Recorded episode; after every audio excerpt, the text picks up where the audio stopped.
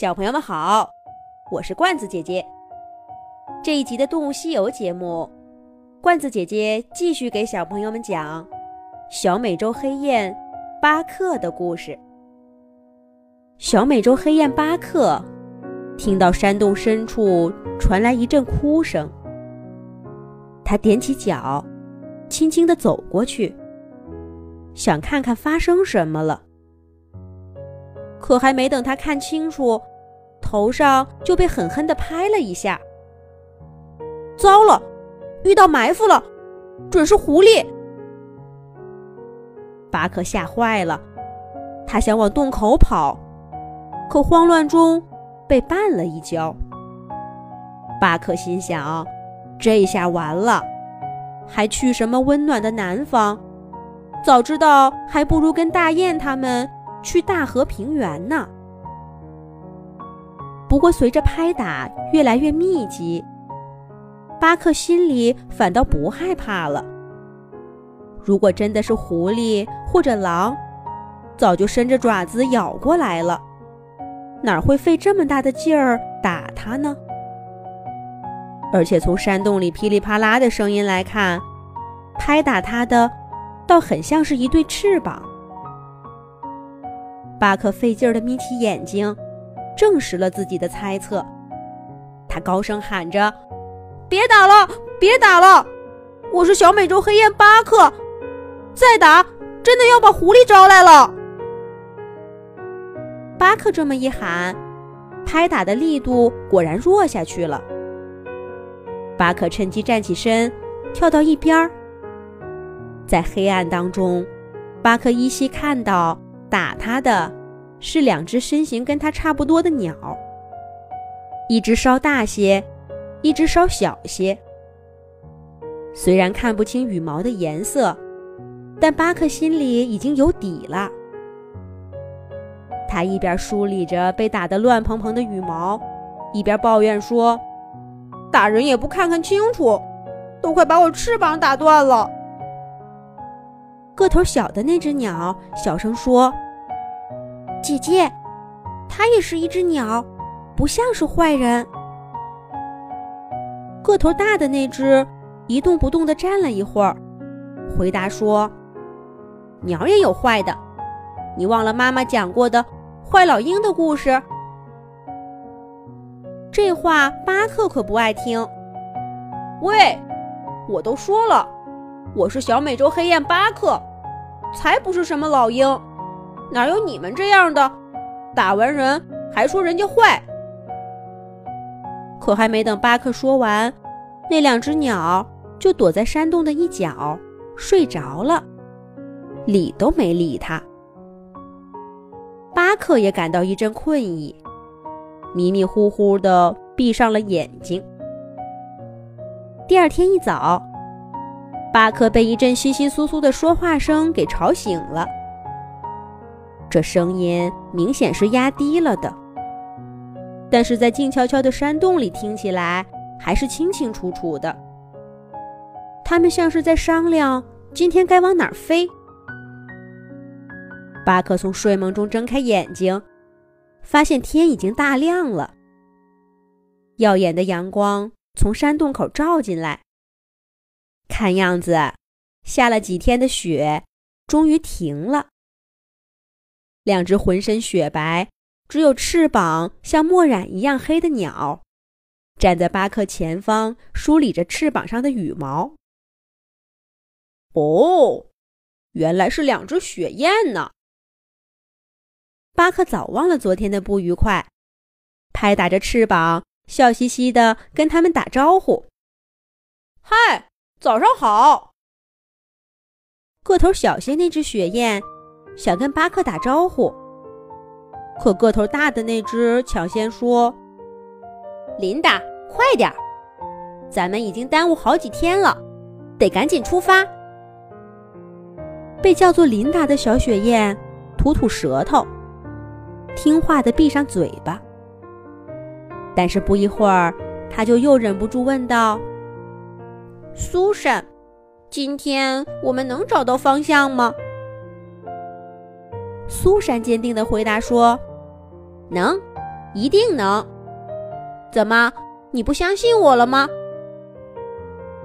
琳达眨巴眨巴眼睛，皱着眉头说：“我我相信，可是我们好像从来都没飞对过哎。”